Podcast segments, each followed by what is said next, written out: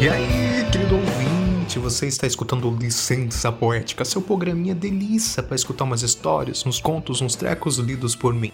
Meu nome é Ricardo Bini e eu serei seu humilde narrador. Então seja bem-vindo, fica à vontade, desculpa a bagunça. E hoje eu vou trazer a ficção científica que estava faltando aqui no Licença Poética. Né? Hoje nós vamos ler Silo, do autor americano Hugh Howey. Eu tava aqui pensando comigo mesmo, tentando lembrar um sci-fi que fosse legal para trazer para cá, o programa. E eu lembrei desse livro, que eu li, deve ter mais de 10 anos já. Eu lembro que na época eu fiquei bem impressionado, assim. Ele é o primeiro volume de uma trilogia. Eu não li os outros dois ainda, por algum motivo, mas pretendo ler. Eu lembro que eu acabei gostando bastante do desenvolvimento dos personagens também, mas principalmente do, daquele universo distópico que para mim era novidade na época. Então, sim, eu achei que valia a pena trazer para cá. E eu vou ler a sinopse do livro aqui para vocês e depois vocês me dizem se querem que eu continue fazendo isso ou não. Eu já fiz isso no último programa. E, bom, não sei se ajuda ou atrapalha, vocês me contem depois, tá bom? Em uma paisagem hostil e um futuro ao qual poucos tiveram o azar de sobreviver, uma comunidade resiste, confinada em um gigantesco silo subterrâneo. Lá dentro, mulheres e homens vivem enclausurados sobre regulamentos escritos, cercados por segredos e mentiras. Para continuar ali, eles precisam seguir as regras, mas há quem se recuse a fazer isso. Essas pessoas são as que ousam ter esperança e que contagiam os outros com seu otimismo. Um crime cuja punição é simples e mortal. Eles são levados para o lado de fora. Juliette é uma dessas pessoas e talvez seja a última. Então é isso aí, a gente vai ler hoje o primeiro e o segundo capítulos. E a gente se conversa depois. Boa história para vocês. Até!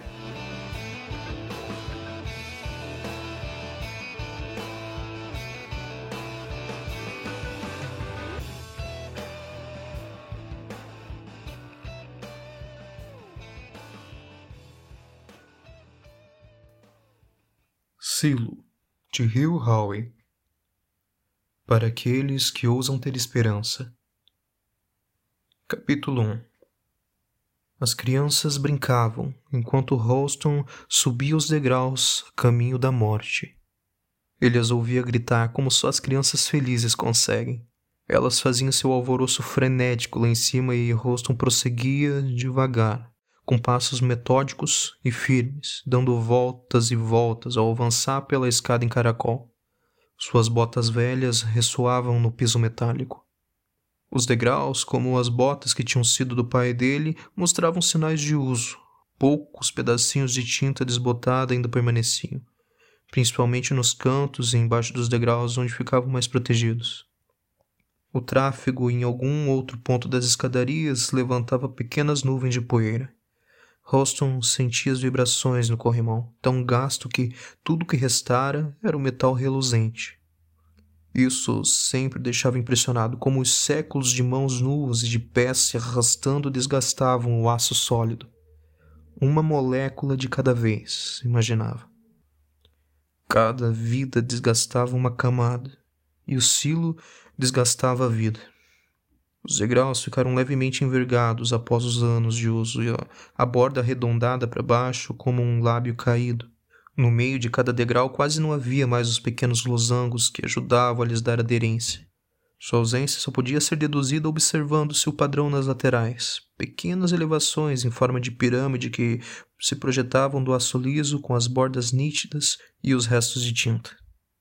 Houston ergueu uma das botas velhas, pisou firme em um degrau velho e começou de novo. Ele estava perdido em pensamentos sobre os efeitos dos incontáveis anos, o desgaste de moléculas e vidas, camadas e camadas consumidas em poeira. E pensou, não pela primeira vez, que nem a vida nem a escada tinham sido feitas para aquela existência aquela longa espiral confinada e apertada, enroscando-se pelo silo enterrado como um canudo em um copo, não tinha sido construída para tal abuso. Como grande parte de seu lar cilíndrico, a escada parecia ter sido feita para outras finalidades, funções há muito esquecidas.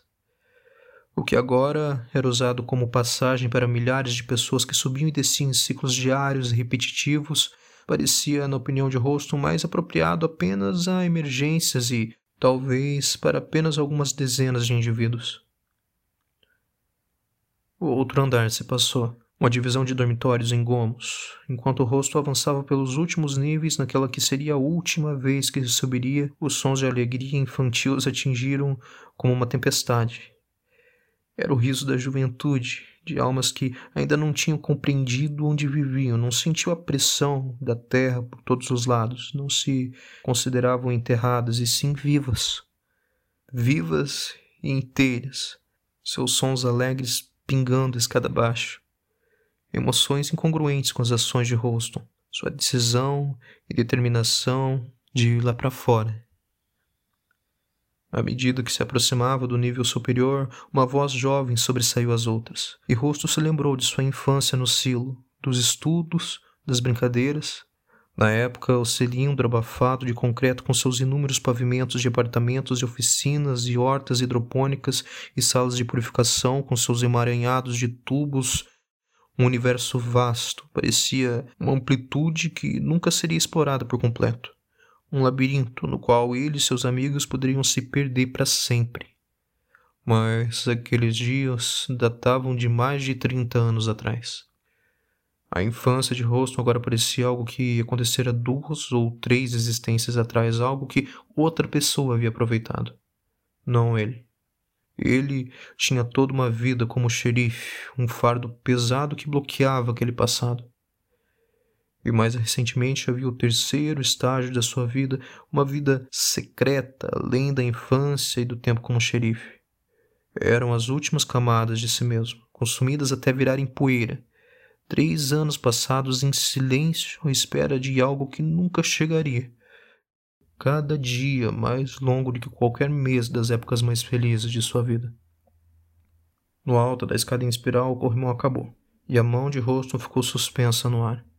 A barra recurvada de aço desgastado terminava quando a escada chegava aos maiores cômodos de todo o complexo do selo, o refeitório e o salão anexo. Ele alcançara o pavimento dos gritos e de diversão.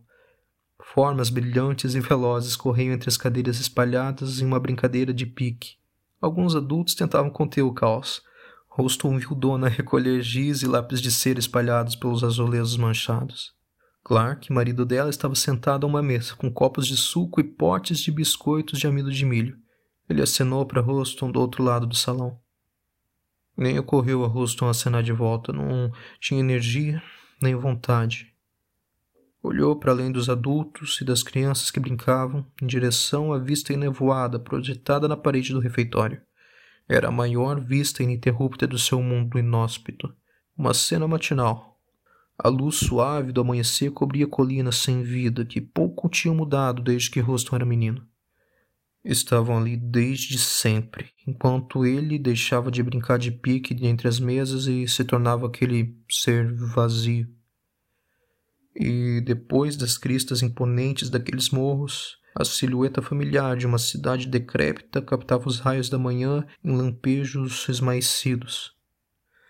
Vidro e aço antigo se erguiam, à distância, onde as pessoas, desconfiava-se, costumavam morar na superfície. Uma criança, saída do grupo como um cometa, chocou-se nos joelhos de Roston. Ele olhou para baixo e se moveu para segurar o menino, o filho de Susan, mas, tal como um cometa, o garoto já tinha partido e voltado para a órbita dos outros. Roston, de repente, pensou na loteria que ele e Ellison ganharam no ano em que ela morreu. Ele ainda guardava o bilhete, carregava para onde fosse. Uma daquelas crianças, ou menino ou menina, teria uns dois anos agora. Estaria correndo atrás das crianças mais velhas. Poderia ser deles. Eles tinham sonhado, como todos os pais, com a sorte em dobro de ter gêmeos. Tinham tentado, é claro. Depois que o implante dela fora removido, passaram noites gloriosas tentando resgatar o bilhete com os outros pais lhes desejando sorte e outros competidores rezando em silêncio para que mais um ano vazio se passasse. Sabendo que só tinham um ano, ele e Ellison abriram sua vida para a superstição em busca de qualquer coisa que pudesse ajudar, simpatias, como pendurar um alho em cima da cama, o que dizia aumentar a fertilidade, duas moedas embaixo do colchão para gêmeos, uma fita cor-de-rosa no cabelo de Ellison, manchas de tinta azul sobre os olhos de Houston. Todas ideias ridículas, desesperadas e divertidas. A única coisa mais louca teria sido não tentar de tudo, deixar alguma das crendices ou lendas de lado. Mas não era para ser. Antes mesmo que o ano terminasse, a loteria passou para outro casal. Não por falta de tentativa, mas por falta de tempo e uma repentina falta de esposa. Austin deu as costas para a brincadeira e para a vista nublada do exterior e caminhou em direção ao seu gabinete, que ficava entre o refeitório e a câmara pressurizada do silo. Enquanto andava, seus pensamentos foram para a luta ocorrida ali, uma luta de fantasmas pela qual ele tinha que passar diariamente havia três anos. Ele sabia que, caso se virasse e observasse com atenção aquela vista na parede, se conseguisse ver além da névoa, cada vez mais densa devido às lentes embaçadas das câmeras e à poeira trazida pelo ar, se seguisse aquela fenda escura morro acima, a ruga que abria caminho pela duna enlameada na direção da cidade distante, ele conseguiria identificar sua forma silenciosa. Lá, naquele morro, podia ver sua mulher. Jazia como uma rocha adormecido, com os braços encolhidos sob a cabeça, sendo consumida pelo ar e pelas toxinas. Talvez. Era difícil ver. Difícil identificar com clareza, mesmo antes de a névoa ter retornado. Além disso, aquela imagem era pouco confiável. Na verdade, havia muito do que duvidar. Então Roston simplesmente decidiu não olhar. Passou pelo lugar da luta fantasmagórica de sua mulher, onde as más recordações permaneciam para sempre, como uma cena da loucura repentina dela, e então entrou no gabinete. Veja só quem acordou cedo, cumprimentou Marnes com um sorriso. O delegado fechou uma gaveta do arquivo de metal que soltou um grito inexpressivo, cantando nas juntas antigas. Depois pegou uma caneca fumegante. Só então percebeu a seriedade no rosto de Houston. Senhor tá bem, chefe? Roston assentiu e apontou para as chaves no painel atrás da mesa. A cela de custódia, disse ele. O sorriso do delegado sumiu e foi substituído por uma expressão confusa. Ele pousou a caneta na mesa e foi pegar a chave. Enquanto estava de costas, Houston esfregou o aço frio e afiado pela última vez. Então, pôs a estrela em cima da mesa. Marnes virou e entregou a chave. Houston a pegou. Quer que eu pegue o estregão? O delegado Marnes apontou para o refeitório com o polegar. A menos que houvesse alguém algemado, eles só entravam na cela para limpá-la. Não, respondeu Houston. Então acenou com a cabeça na direção da cela, convidando o delegado a segui-lo. Ele se virou, a cadeira atrás da mesa rangendo enquanto Marnes se levantou para acompanhá-lo, e Houston chegou ao seu destino. A chave entrou com facilidade, Houve um estalido alto vindo dos mecanismos bem construídos e bem preservados no interior da porta. Um ranger mínimo das dobradiças, um passo determinado, um empurrão e uma batida. O tormento estava terminado. Chefe? Roston segurava as chaves entre as barras. Marnes olhou para elas desconfiado, mas estendeu a mão para aceitá-las. O que está acontecendo, chefe? Chame a perfeita instruiu Houston e depois soltou um suspiro. A respiração pesada que segurava havia anos. Diga a ela que eu quero ir lá para fora. A vista da cela de custódia não era tão embaçada quanto a do refeitório, e Houston passou seu último dia no silo intrigado com isso. Será que a câmera daquele lado ficava mais protegida do vento tóxico? Será que os encarregados da limpeza, condenados à morte, se empenhavam mais em preservar a vista que tiveram em seu último dia. O esforço extra era um presente para o próximo limpador, que passaria seu último dia naquela mesma cela. Houston preferiu essa última explicação, o que o fez pensar com saudade na mulher, lembrando-se da razão pela qual ele estava ali, do lado errado daquelas barras, e por vontade própria. Enquanto seus pensamentos se voltavam para Ellison, ele se sentou para observar o mundo morto que os povos antigos tinham deixado para trás. Não era a melhor vista do bunker, mas também não era a pior. À distância, colinas baixas e suaves adquiriam um belo tom de marrom, como um café misturado com a quantidade certa de leite de porca. O céu acima das colinas era do mesmo cinza de sua infância e da infância de seu pai e da de seu avô. A única coisa que se movia na paisagem eram as nuvens. Elas pairavam, cheias e escuras, acima das colinas, corriam livres como os rebanhos de animais dos livros ilustrados. A vista do mundo morto ocupava a parede de sua cela e todas as paredes do nível superior do selo cada uma exibindo um pedaço diferente da terra arrasada e cada vez mais embaçada lá fora. O trecho visível a Roston começava no canto ao lado da cama, subia até o teto e até outra parede e descia até o vaso sanitário. E apesar da nebulosidade suave, como se houvesse passado óleo em uma lente, tinha-se a impressão de que era possível seguir adiante e entrar naquela cena como se fosse um buraco vazio e convidativo, estranhamente posicionado do outro lado das barras proibitivas de uma cela. A ilusão, entretanto, convencia apenas quando era vista de longe. Chegando mais perto, Roston podia ver alguns pixels mortos no enorme monitor. O branco puro deles contrastava com todos os tons de cinza e marrom. Brilhando com intensidade feroz, cada pixel era uma janela quadrada para um lugar mais iluminado, um buraco da largura de um fio de cabelo humano que parecia convidar para alguma realidade melhor. Havia dezenas deles agora que observavam mais de perto. Houston se perguntou se alguém no silo saberia como consertá-los e se tinham as ferramentas necessárias para realizar um trabalho tão delicado. Será que estavam mortos para sempre? Que nem Allison? Será que todos os pixels acabariam morrendo? Houston imaginou o dia em que metade dos pixels ficaria completamente branca, e depois, gerações mais tarde, quando restariam apenas alguns poucos pontos cinzentos e marrons, e depois uma dezena, e o mundo entraria em um novo estado, em que as pessoas no silo achariam que o exterior estava pegando fogo, pois os únicos pixels verdadeiros passariam a ser vistos como os que não funcionavam. Ou seria isso que Houston e seu povo estavam fazendo naquele exato momento? Alguém pigarreou às suas costas. Roston se virou e viu a prefeita James parada ao outro lado das barras, os braços cruzados à frente do macacão. Ela balançou a cabeça de modo solene na direção do beliche.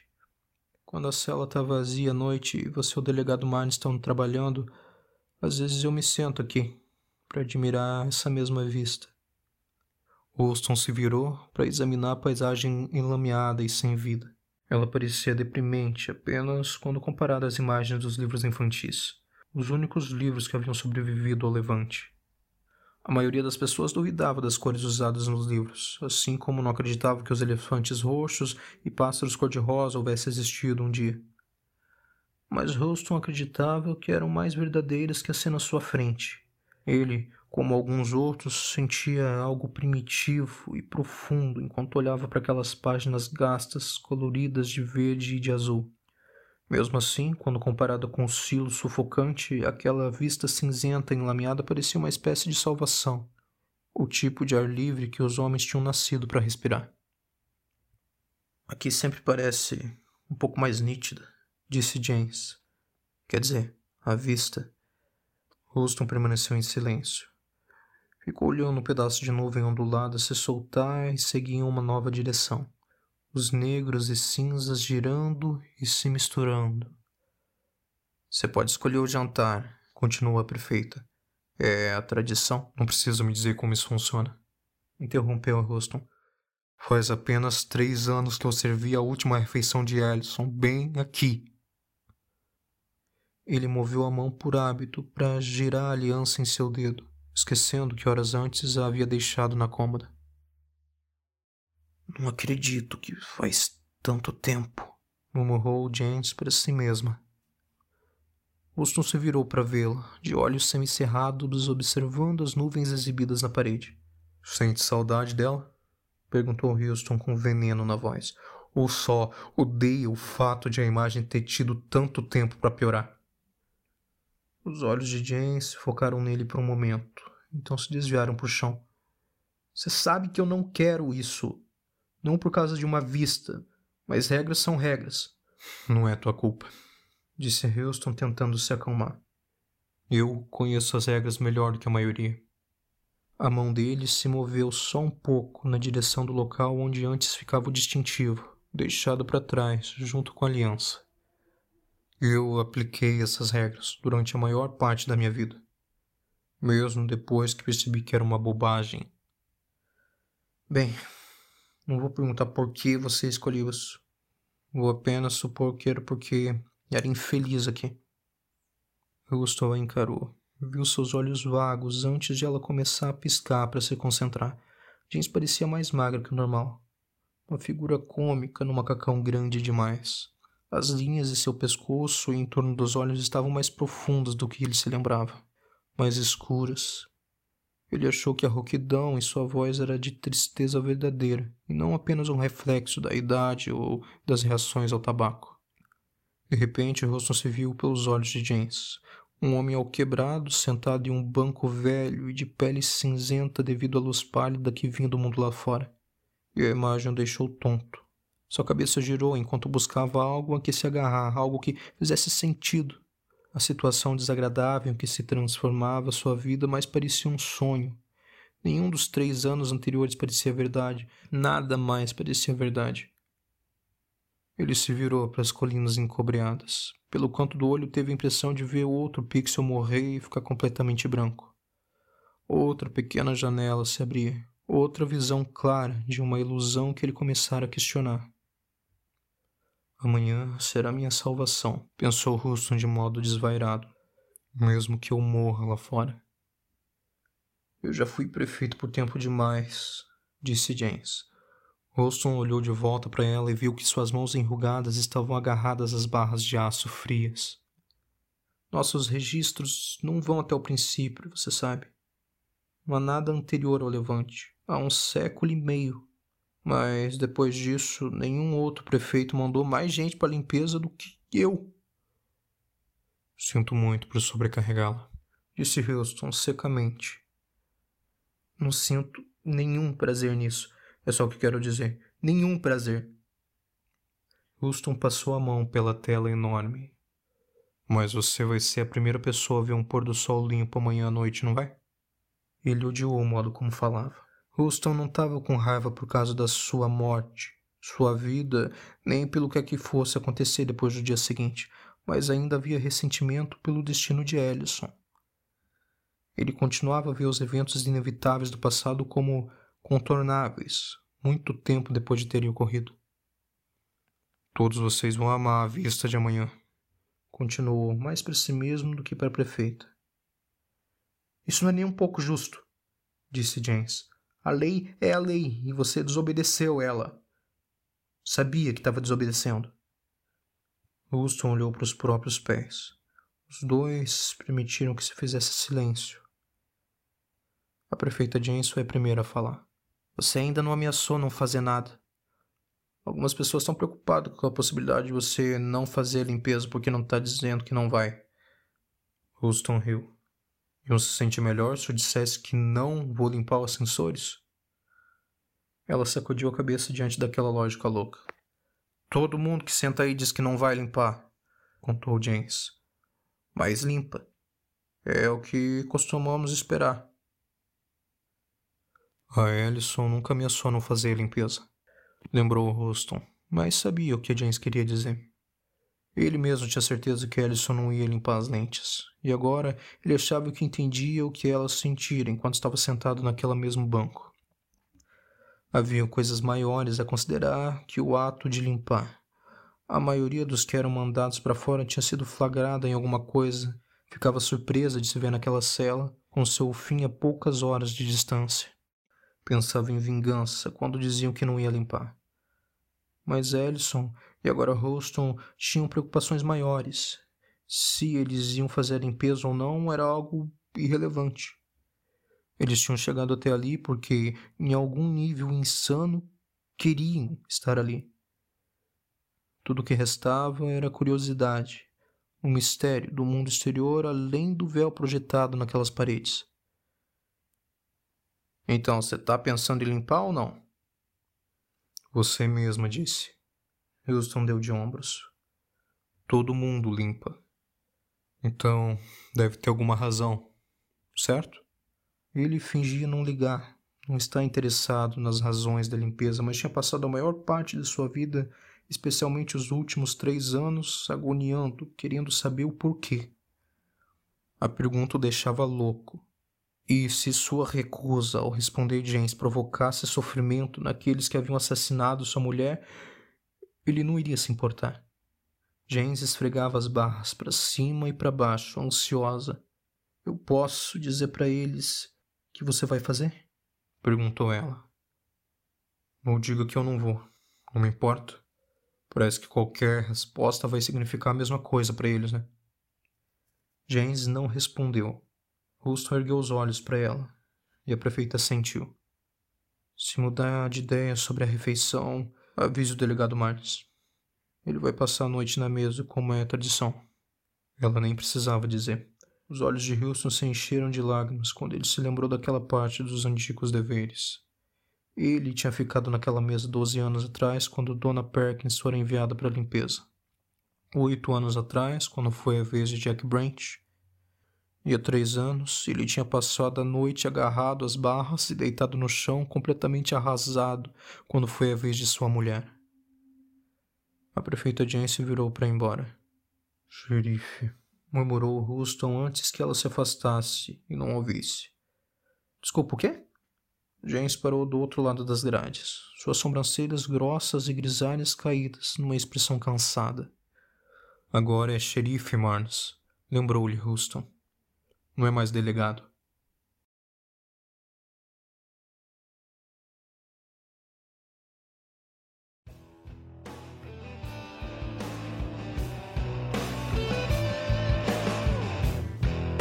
Então, pessoal, o que vocês acharam desse comecinho de história? Eu confesso que eu me empolguei bastante para continuar essa leitura agora. E, pô, confesso também que na primeira vez que eu li, eu não me toquei que esse livro é uma, uma releitura óbvia da, do mito da caverna do Platão, né, sobre quebrar correntes, quebrar as regras e literalmente sair de um buraco no chão para ver a realidade de verdade e as coisas como elas são e se libertar das amarras do sistema e tudo mais. Mas, querido ouvinte, me diga você se você quer que eu continue lendo mais capítulos desse livro por aqui. E então siga o Licença Poética lá no Instagram pra gente trocar essa ideia. Eu vou deixar o arroba e o link aqui na descrição do episódio. E também siga e avalie o Licença Poética aqui no Spotify para dar essa moralzinha pra gente. Agora o programa também tá no iTunes e no Google Podcast. Se você prefere ouvir em outro lugar, dá um toque que eu corro atrás disso também. Beijo pra vocês no mais, sem mais e até mais.